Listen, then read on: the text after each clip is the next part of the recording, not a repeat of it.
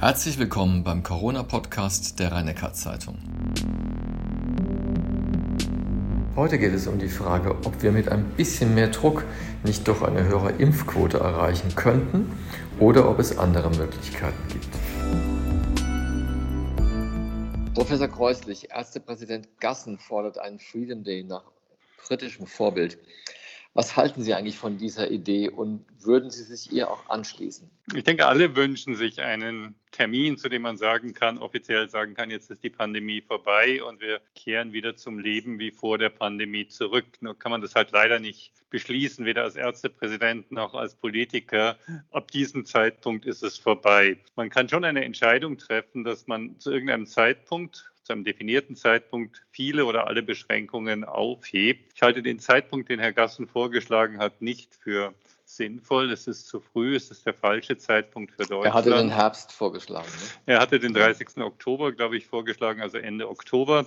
Ähm, das ist aus meiner Sicht der falsche Zeitpunkt und der Bezug auf andere Länder ist auch ein bisschen irreführend. In Großbritannien hat man es zum Sommer gemacht, als, wie wir wissen, die Zahlen grundsätzlich eher zurückgehen. Plus neben der ähm, zu dem Zeitpunkt höheren Impfrate war, ist in Großbritannien auch eine erheblich größere Anzahl von Personen infiziert worden. Wir haben ja auch in der Vergangenheit darüber gesprochen, dass Großbritannien im letzten Jahr eine wesentlich offenere Vorgehensweise hatte, was zu viel mehr Infektionen, Krankheiten und auch Todesfällen geführt hat. Aber dadurch ist natürlich auch die Immunität höher. Dänemark, was auch immer als Beispiel genannt wird, hatten wir bei einem der letzten Termine angesprochen, hat mehr als 10 Prozent höhere Impfquote. Wir sind noch nicht dort und ich glaube, den Wunsch, den ähm, der Ärztepräsident damit, der Kassenärztlichen Vereinigung Präsident damit verbunden hat, nämlich, dass die Leute dann sagen, oh, ab dann ist frei und ich lasse mich impfen, das ist, glaube ich, utopisch. Menschen werden sich nicht impfen lassen, nur weil sie jetzt hören, ab 30. Oktober oder 30. November oder wann auch immer fallen die Maskenpflicht, fällt die 3G-Regelung. Ich halte das für falsch. Und die Schulrektoren haben es heute gerade gesagt in Baden-Württemberg, so ein Tag wäre vielleicht im Frühjahr angesagt. Wie, wie stehen Sie dazu? Ist das Frühjahr ein realistischer Zeitraum? Ja, ich denke, das ist die generelle Meinung. Wir werden über den Herbst, Winter mit der Coronavirus-Infektionen wie immer für Atemwegsinfektionen wieder vermehrt zu tun bekommen. Das ist ziemlich sicher anzunehmen. Und ich denke, dass wir äh, zum Ende der Wintersaison, also zum Frühjahr, März, April nächsten Jahres dann rauskommen, wie man auch aus der Grippesaison und der anderen äh, Atemwegsinfektionssaison herauskommt. Bis zu dem Zeitpunkt werden sich auch noch mehr Leute äh, geimpft haben, sodass wir dann in einer Situation sind zum Sommer, Sommer. Da teile ich die Meinung, die vielfach vertreten wird, dass dann die Situation, die wir dann zwei Jahre zum Glück ja stark abnehmen von den Konsequenzen her, aber immer noch mit Einschränkungen miterleben mussten, dass die dann abgeschlossen sein werden. Ja. Jetzt hatten wir vor einem Jahr quasi keine Grippe, also keine klassische Grippe oder, oder so wenige Fälle, dass es nicht weiter ins Gewicht fiel. Kann man eigentlich jetzt darauf setzen, dass es in diesem Winter wieder so sein wird? Ich frage vor dem Hintergrund, dass die Nachrichtenagentur dpa gemeldet hat für Rheinland-Pfalz. Dort würden jetzt vermehrt sehr früh Grippefälle auftreten. Es gibt beide Richtungen, an die man denken kann. Der Grund, warum die Grippesaison letztes Jahr ausgefallen ist, ist ja, weil durch die Beschränkungen, also Kontakteinschränkungen und insbesondere durch die Maskenpflicht die äh, Übertragungswahrscheinlichkeit extrem gering wurde. Wir haben genauso viel Grippetests im vergangenen Jahr bei uns in der Diagnostik gemacht wie in den Vorjahren, aber haben keine positiven Fälle gefunden. Also es ist tatsächlich komplett ausgefallen. Wenn wir die gleichen äh, konsequenten Abstand plus Hygiene plus Masken über diesen Winter machen, gehe ich davon aus, dass wir wieder, vielleicht nicht ganz so ausfallend, aber doch eine äh, stark abgeschwächte Grippesaison bekommen könnten. Umgekehrt ist es so, dass durch erneute Infektionen von Personen, die schon immun waren und auch immun sind, also keine schwere Erkrankung bekommen oder auch von Personen, die es noch nicht waren und durch die Infektion immun geworden sind, dass dadurch auch eine dauerhafte Immunität in der Bevölkerung verstärkt wird. Und deswegen gibt es eine gewisse Befürchtung, dass wenn über einen längeren Zeitraum weniger Grippefälle auftreten, dass die Bevölkerung empfänglicher für die Grippe werden könnte und dadurch vermehrt Fälle eintreten würden. In welche Richtung es geht, ist halt schwer vorherzusagen. Es ist nur eine Saison. Deswegen glaube ich, wird der Effekt nicht sehr ausgeprägt sein. Und wenn wir uns, wofür ich ja immer plädiere, auch aus Corona-Gründen, aber auch wegen der anderen Atemwegsinfektionen, auch in diesem Winter mit Masken entsprechend schützen in den öffentlichen Verkehrsmitteln, in anderen Bereichen, wo wir länger im Innenräumen Kontakt miteinander haben, dann würde man davon ausgehen, dass es auch wieder einen sehr deutlichen Effekt auf die Grippesaison haben dürfte. Wenn ich Sie jetzt aber richtig verstanden habe, bedeutet das, wenn wir jetzt in diesem Jahr Corona wieder gut im Griff haben, durch Maske und so weiter, dann steigt umgekehrt die Gefahr, dass vielleicht dann die nächste Grippesaison heftiger ausfällt. Man würde darauf zumindest sehr genau achten müssen und auch die Impfungen für Grippe im den Folgejahren weiterhin sehr konsequent, insbesondere für die gefährdete Bevölkerung sind ja auch dort wieder die Älteren und die mit Vorerkrankungen sehr stark empfehlen. Ja. Ihr Kollege Christian Drosten sagte kürzlich, früher oder später würde sich sowieso jeder mit Corona infizieren. Sehen Sie das eigentlich genauso? Na, was er meint, ist jeder, der nicht geimpft ist. Geimpften werden sich hoffentlich nicht alle mit Corona infizieren, auch wenn es dort äh, Durchbrüche von Infektionen gibt, die da nicht krank werden. Das ist, was er meint. Ich glaube, wenn man das sehr langfristig betrachtet und davon ausgeht, dass der Erreger endemisch bleiben wird, das ist ja seine Annahme, für die vieles spricht. Endemisch heißt, er wird wie andere Infektionserreger, Schnupfenviren, äh, Grippeviren und andere immer wieder auftreten, aber eben nicht mehr in der pandemischen, in dieser starken Häufung, wie wir es vorher gehabt haben. Wenn das der Fall sein wird, dann wird sich über einen längeren Zeitraum vermutlich jeder infizieren. Aber ähm, das heißt nicht, dass sich bis zum nächsten Frühjahr oder bis zum nächsten Sommer jeder infizieren würde. Es steht häufig in den Artikeln momentan auch von verschiedenen Personen behauptet, naja, wer sich nicht geimpft hat, der wird im Frühjahr sowieso infiziert worden sein. Das scheint mir doch eine sehr weitgehende Annahme, die vielleicht stimmt, wenn wir dem Vorschlag des Präsidenten der Kassenärztlichen Vereinigung Beschleunigung folgen, nämlich alle Einschränkungen im Oktober aufzuheben. Wenn wir uns konsequent an die Dinge halten, dann ist das aus meiner Sicht keinesfalls notwendig und ich würde mir das auch nicht wünschen, weil es gibt genügend schwere Fälle. Aber wir reden ja öfter über Fälle, über schwere Fälle auch und über die Situation im Uniklinikum. Haben Sie einen Überblick, wie lange bei Ihnen zum Beispiel der am längsten erkrankende und bei Ihnen auch liegende Patient äh, schon da ist? Ja, die, die Patienten liegen zum Teil über sehr lange Zeiträume in den Kliniken. Kliniken. Also meines Wissens ist der Patient, der am längsten mit Corona bei uns gelegen hat und dann entlassen worden ist, ähm, circa drei Monate in der Klinik gewesen. Natürlich nicht die ganze Zeit intensiv, aber eben über drei Monate. Aber es gibt äh, auch Patienten, wir haben aktuell auch noch ähm, einen Patienten, der schon seit Dezember in der Klinik ist. Corona-Erkrankung ist zwar ausgehalten, aber Komplikationen durch seine Vorerkrankung sind verschärft worden. Also man muss das auch im Gesamtbild sehen, dass es ja doch einen erheblichen Anteil der Personen, die sich mit Corona infiziert haben und schwerer erkranken, dass die auch andere Erkrankungen haben, die dadurch noch verschlechtert werden können. Also es kann durchaus längere Zeiträume umfassen. In der ersten, der zweiten Welle war ja klar, der typische Corona-Patient war alt und hatte Vorerkrankungen. Äh, gibt es eigentlich jetzt auch ein Muster für die derzeitige dritte, vierte Welle? Also die Patienten, die bei uns in die Klinik kommen, die auch beatmet werden, sind in der Mehrzahl der Fälle weiterhin Patienten mit Vorerkrankungen, die also Herzerkrankungen, Krebs, ähm, Stoffwechselerkrankungen, Zuckerkrankheit haben und auch oft deutlich übergewichtig sind. Aber es gibt auch die 40-jährigen Patienten ohne erhebliche Vorerkrankungen, die einen schweren Verlauf haben und auch beatmungspflichtig werden. Generell sind die Patienten jünger, das sehen Sie auch, wenn Sie die Statistiken bundesweit und überall anschauen. Das liegt daran, dass wir in der älteren Bevölkerung zum Glück eine hohe Durchimpfungsrate haben.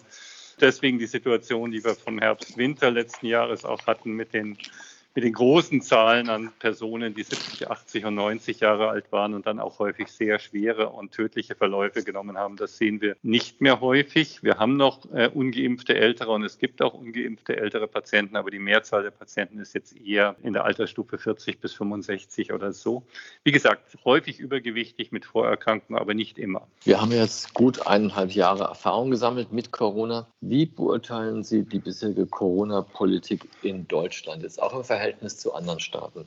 Ja, ich glaube, vieles ist richtig gemacht worden, insbesondere in der frühen Phase schnell zu reagieren, auch durchaus ähm, intensiv zu reagieren. Wir haben strukturell im Punkto Testung viel aufgebaut. Wir dürfen nicht vergessen, dass der BioNTech-Impfstoff äh, in Deutschland entwickelt worden ist, der heute weltweit einen der wichtigsten Faktoren dafür darstellt. Ich glaube, in vielen dieser Bereiche ist klug und schnell entschieden worden. In anderen Bereichen ist es sicher nicht günstig äh, gelaufen. Ich finde, dass die Impfsituation in Deutschland nach wie vor deutlich schlechter ist als in manchen unserer Nachbarländer. Italien ist es besser, Frankreich ist besser, Spanien ist besser, Dänemark ist besser. Also wir haben in, in Westeuropa durchaus eine ganze Reihe von Ländern, in denen die Impfbereitschaft deutlich höher ist. Ich glaube nicht, dass es einfach so ist, dass halt die Leute darüber nicht nachdenken und sich dann impfen lassen, sondern dort ist möglicherweise durch die Verläufe der früheren Phasen das Bild in der Bevölkerung anders angekommen und die Bereitschaft, sich impfen zu lassen, schneller geworden.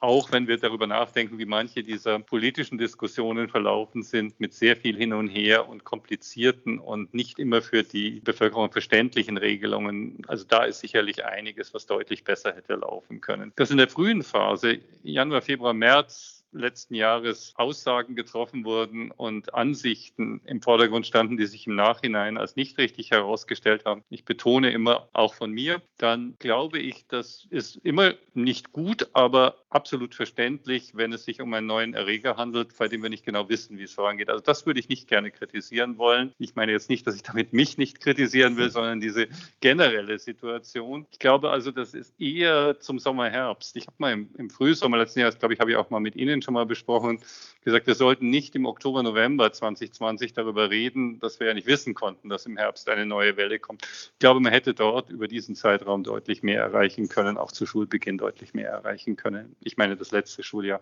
als dann tatsächlich passiert ist. Also ich denke in der frühen Phase sehr gut, im weiteren Verlauf insgesamt im internationalen Vergleich durchaus nicht schlecht, aber es gibt Bereiche, wo ich sagen würde, das ist anderswo deutlich besser gemacht worden. Sie haben ja eben gerade Frankreich genannt. Frankreich setzt ja eindeutig auf Druck. Es wird eine Impfpflicht verordnet, zumindest für bestimmte Berufe. Das sind aber doch Dinge, die hier sehr schwer durchsetzbar wären. Ja, wissen wir nicht genau. Man hätte ja in der Vergangenheit immer gesagt, in Frankreich ist es praktisch nicht durch, etwa wenn wir überlegen, wie die Gelbwesten-Proteste in der Vergangenheit Einschränkungen oder Beschränkungen mit massiven Demonstrationen konterkariert haben. Auch jetzt gab es erhebliche Demonstrationen. Ich glaube, die meisten Leute bei uns hätten auch gesagt, in Italien wird sich eine relativ strikte Regelung der Zugangsmöglichkeiten, also über 3G und ähm, den Green Pass, nicht durchsetzen lassen. Aber es scheint jetzt doch genau so zu laufen und in Italien sogar mit relativ geringen Protesten im Moment zu laufen. Bin ich ganz sicher, ob es so ist, dass es sich in Deutschland nicht durchsetzen lassen würde oder ob die Diskussion, wie wir damit hineingehen, dazu führt, dass es sich nicht durchsetzen lassen kann. Also ich bin da nicht so überzeugt, dass es nicht ginge. Die Frage ist nur, müssen wir es machen? Und ich bin auch da nicht der Überzeugung, dass wir wirklich eine Impfpflicht in der Bevölkerung insgesamt brauchen. Ich glaube auch nicht, habe ich ja schon öfter gesagt, dass es im Medizinsystem mit einer Impfpflicht wirklich viel helfen würde. Wir haben eine sehr, sehr hohe Impfbereitschaft bei Ärzten, Pflegekräften, auch in den Alten- und Pflegeheimen. Ich glaube, da kann man noch ein bisschen dran arbeiten, das noch etwas zu verbessern. Und wenn man die wenigen, die sich nicht impfen lassen, zwingt, sich impfen zu lassen, dann werden sie möglicherweise eher den Betrieb verlassen oder in ihrer Tätigkeit sich etwas anderes suchen, als dieses zu tun, wenn sie es grundsätzlich ablehnen. Also ich glaube, man könnte es schon durchsetzen, aber ob man es wirklich muss und sollte, habe ich meine Zweifel. Jetzt haben wir ja zum einen die laufende Impfkampagne, da sind jetzt knapp zwei Drittel, also nicht mal ganz zwei Drittel äh, der Menschen in Deutschland vollständig geimpft.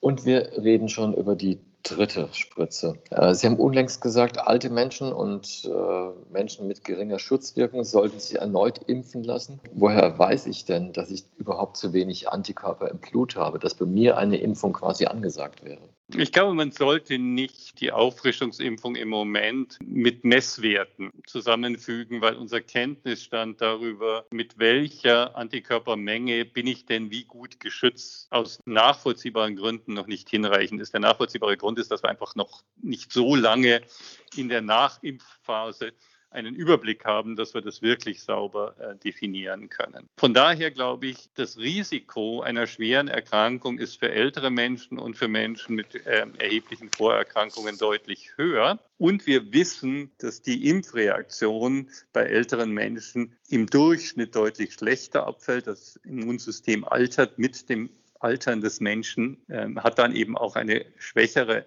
Immunantwort zur Folge und insbesondere bei immungeschwächten oder immunsupprimierten Patienten, also Patienten, die eine immunabschwächende Behandlung zum Beispiel wegen Krebs oder anderer Erkrankungen haben. Bei all diesen Personen empfiehlt sich eine Auffrischungsimpfung. Und ich würde dann jetzt keinen Unterschied mehr machen, ob diese Person eine höhere oder niedrigere Antikörpermenge messbar hat. Dagegen gibt es im Moment nach unseren bisherigen Kenntnissen keine wirklich überzeugenden Gründe, junge, gesunde Menschen, die eine zweifache Impfung erhalten haben, jetzt bereits auf, aufzufrischen in der Impfung. Also ich würde es nicht mit Messwerten zusammenbringen, sondern mit Alter und Vorerkrankung. Ich frage deshalb, weil die Problematik ergibt es durch diese sogenannte 2G-Regel. Es gibt zunehmend Veranstaltungen, auf denen 2G zugelassen ist, also Geimpfte und Genesene.